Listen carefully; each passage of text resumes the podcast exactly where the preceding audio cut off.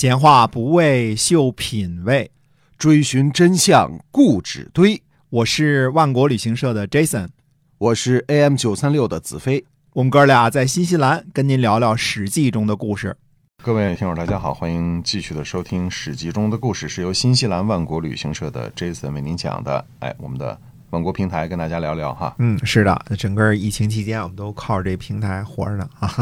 呃，实话跟您说啊，那么卖一些个红葡萄酒啊、白葡萄酒啊，然后奶粉呐、牛羊肉、海鲜和水果呢，这绝对是我们的副业的副业，原来从来没有从事过这一项啊。但其实也是一个很好的渠道，把新西兰的这些优质产品介绍给国内的朋友，是的，是吧？嗯，我们觉得也是很好的渠道，尤其疫情期间呢，你没有办法这个坐飞机啊，不像原来啊，飞机票很便宜，坐飞机就来了，对吧？那你想吃到新西兰的新鲜的海鲜啊，以非常便宜的价格，呃，能买到什么新西兰的猕猴桃、苹果啊这些好吃的水果啊，还有嗯夏天的樱桃，对吧？嗯，那这个呢，对双方都是一件开心的事情。那么所有这些产品当中呢，新鲜的运费就高。嗯大家说清楚啊。呃，比如说三文鱼，对吧？空运过去的，他坐飞机去坐飞机去。呃，在新西兰本地呢，才卖六十几块纽币的，但是在中国呢，可能就卖到呃三百多。嗯啊，这是没办法的运费运费成本高嘛？哎，对的，对的，啊，运费成本太高了啊！嗯啊，新鲜隔夜去的各种手续关卡，迅速进关，迅速到消费者手里。嗯，那按照时间按照点儿去的，它是贵。但普通的急冻的产品非常的便宜。嗯，就跟大家说的啊，其实普通人在新西兰我们也吃这些东西，也是急冻的，因为它的口完全不影响它的肉质和口感嘛。对，而且新西兰人呢吃海鱼从来不吃河鱼，嗯，对，从来不吃河鱼。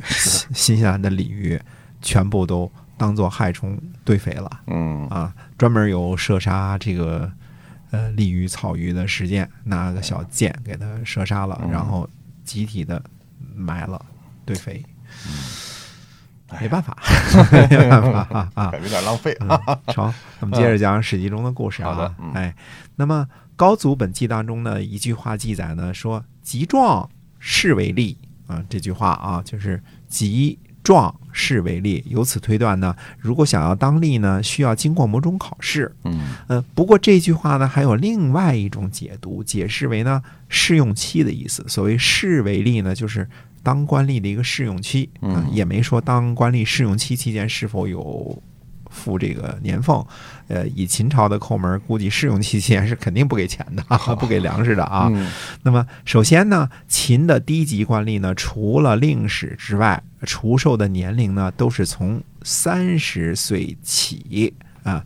两种解释呢都有道理，各自呢也都不认同对方，但是我觉得呢都有可能性啊。呃，这里的试呢肯定不是尝试的意思啊，这个可以肯定啊。嗯、这个从古到今，从中到外。也没有哪个官可以试着当的是吧？呃，试着当，试着当市长，那哪行啊，是吧？呃，那么官员呢有个试用期呢，这其实也说得通啊。到今天去哪儿上班还有个试用期的做法呢，对吧？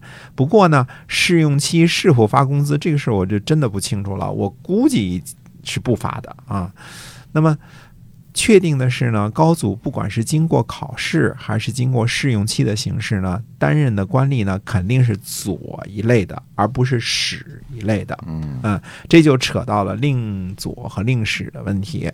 如果不简称的话啊，就是简称就是史和左，不简称就是令史令左。嗯啊，那么令史呢，简称史是需要经过考试的，嗯，需要能够掌握书法，背多少文章，能默写多少个字儿。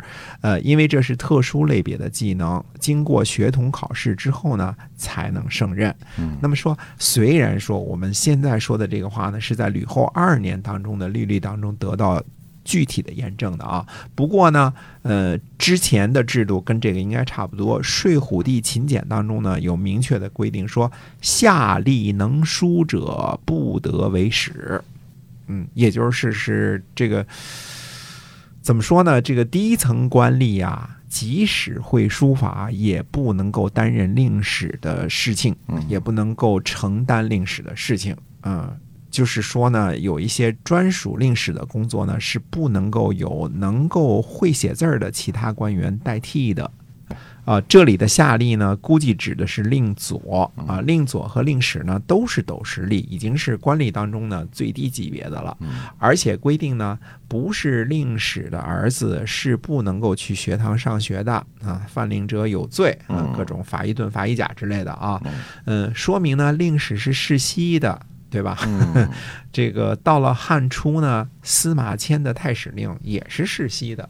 嗯啊，令史是文官。呃，但并不是说令佐就是武官和文官相对的这个意思啊。那那他这个区别在哪儿呢？呃，区别在于令佐呢是做事儿的官儿啊。嗯，比如说呢田官，嗯，具体分配多少苦役犯去地里劳动啊。比如说仓佐，呃，由公家的粮库发放多少。粮食给官吏，多少粮食给苦役犯？呃，再比如说呢，管理库的官吏啊，负责武器的收集和制作。不过，所有的这一切呢，都要由令史来记录存档。呃，为什么令佐这类官员要做一个年龄限制，三十岁以上呢？因为嘴上无毛，办事不牢。嗯，而令史呢，则不一样。按照吕后二年的规定呢，学童十七岁入学，学习三年，在郡里考试，考试第一名的担任县令史，考试不及格的不能担任令史，其他通过考试的呢，可以担任令史。嗯，那二十岁就可以了。啊，嗯。那令佐和令史谁官大谁官小？呃，令佐和令史应该是同级别的，俸禄都是斗实力啊。我们在千陵县的记录当中发现呢，某某先是担任令史，后来呢又担任令佐，再后来呢又担任令史的记录，说明呢他们是平级的关系，而不是上下级的关系。呃，只是分工有所不同罢了。不过呢，要从令佐转为令史。则有难度了啊！除非像上文记载当中的那位官员呢，就是他以前就有过担任令史的资格，嗯，那还有可能呢，就是秦末的时候呢，新占领地呢没有那么严格的讲究。哦，所以看来还是学文化出路比较好，至少可以提前就业，是吧？哎，我们前边屡次提到的睡虎地秦简的墓主人喜啊。按照他记录的编年推算呢，他十九岁时于公元前二百四十四年担任令史的。呃，不过秦早期呢，包括父在内，这父就是成年的这个标志啊，可以出徭役的这个标志，呃，都是只看身高的。就是你六尺二寸，对吧？就成人了，对吧？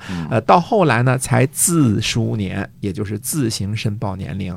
这样看来呢，习可能身高够格，早上了一年学。嗯啊，不过大体上呢，与吕后二年的制度对照呢，还是合水的。嗯，所以看来令史这个文官的资格还是非常被重视的，是令佐无法替代的。所以，在这个秦制的低层管理中，把他们区分得很清楚，哈。哎，我们观察这个礼业秦典中的记录啊，令史的主要任务是文书档案的记录和文件的上传下达，涉及内容非常广泛。呃，包括田，这个不用解释啊。仓的内容包括入仓，呃，领出粮食给官吏和苦役犯；库，呃，是武器的制作和数量。发弩，这是弓箭兵的集训，嗯，呃，包括金步啊，这也不用解释啊，包括车牛的记录，包括苦役犯的记录啊，除了我们之前说过的程旦冲、李臣妾、鬼心白菜，呃，债务奴隶，还有包括他们的子子女，呃，小程旦，嗯，呃，小李臣，呃，李臣英等等，呃，还有呢，与少内联系，这是。少内是皇帝的私人财务部啊，对吧？呃，和他们往来，还有呢，呃，与郡太守、郡尉的文书往来，互相答复等等。嗯，所以这文书的数量还真不少啊。哎，还有关于船的统计、器物的统计、钱的统计、图，也就是囚犯的统计、囚犯赎买统计，呃，还有资债的统计。田官派人手劳作的统计，庄稼的统计和牲畜的统计。呃，牲畜的统计之外呢，还有专门的大类的牲口的统计，既有呢，呃，马、有牛、有羊的单独统计。管的真全乎是吧？哎嗯物资困乏时期啊，所有这些统计呢，都是秦的战略资源。在生产力低下的秦时代啊，能够组织起庞大的兵力征战六国，不做到精打细算，那是不可能的，嗯，一点浪费都不能有，对吧？那么文学的说法呢，就两个字儿，说耕战。嗯说为什么这个商鞅胜利啊，耕战，对吧？可这两个字儿背后是多少人的精细、精确、繁重的劳动？呃，如果不是看到出土的简牍啊，是现代人无论如何都无法想象其中的难度之夸张的。啊，现代社会能组织到这种地步，都几乎不可能。对讲句老实话啊，呃，，战争时期也几乎都不可能。这是多么精巧的一架机器！对对，这非常精确的数字化管理。对的，秦的制度完全当得起这个说法。呃，在里耶秦简的记录当中呢，我们还发现了令史书写文书的一些惯例啊。令史人名后边呢加上某半，这个半就是一个半个的半啊，则表示呢令史受到某个官吏怎么说，呃，怎么怎么样啊，就是听人家说的怎么怎么样这个意思。那么某手就是该令史呢亲自参与经手的事儿或者是事务啊、或者是办理的事儿，叫某手啊。如果是某发，就是该令史发出去的文件。哦，嗯我们现在叫收发师大爷是吧？呃，收发师大爷只是管收和发，不能亲自经手办理。你这事儿你没有厂长你就处理了，那是不行的，是吧？哦呃，所以令史呢，除了处理文书工作之外呢，还要具备亲自处理事务的能力。有时候呢是记录某官吏说的怎么样怎么样，有时候呢是起到监视的作用，叫视频，比如出仓的，对吧？你出了多少谷子，我给你这儿看着呢，监督着呢。有的时候呢就是亲自办自己办理的某项业务，这么这么处理了。那么收发使大爷呢，只要能认出这信是写给谁的，就可以胜任了，对吧？嗯，张三李四厂长 认出来就行是吧啊？，对。所以这汉高祖最初他担任的应该就是令佐的官吏。哎，汉高祖在二十三岁的时候啊，追随张耳游啊，有过游学的经验啊，因为二十三岁还是小毛孩儿呢嘛，对吧？但是没有任何呢担任学童去郡里考试的记录。呃，刘大爷、刘大妈是否识字呢？表示怀疑。而且呢，高祖及壮才视为例啊，壮是要到三十岁的，对吧？嗯符合秦时担任官吏的这个呃怎么说这个资格呢？是年龄，所以高祖一开始呢肯定认的是左或者令左之类的官吏，而且很可能是免费试用的。嗯那么左呢，随着资历的增加呢，是可以升迁的。那泗水亭长呢，应该是经过积累资历。嗯，之后才升迁的。嗯，有学者猜测过呢，说大约得这个，呃，六七年到十来年才可能升官到泗水亭长。哦，嗯所以资历是在哪个时代都要讲的是吧？哎，呃，注意呢，我们今天讲的内容呢，是我根据现有的这个研究简读的资料总结的啊，其中有推断的成分。呃，有可能将来出土简读多了呢，嗯，完全有可能推翻我这个推断啊。当然，我肯定是认为我自己说的是很客观和尽量尊重事实的，但毕竟是一家之言啊。那么客气话说完了，问题又来了：这个泗水亭长到底是个什么样的官吏呢？是有志呢，还是斗实呢？嗯汉高祖在沛县担任官吏的这个时候，有些什么实际的际遇呢？嗯，汉高祖是个什么类型的官呢？嗯，下机会再接着说。好的，感谢关注我们的节目，同时也关注我们的万国到家，我们下期再会。再会。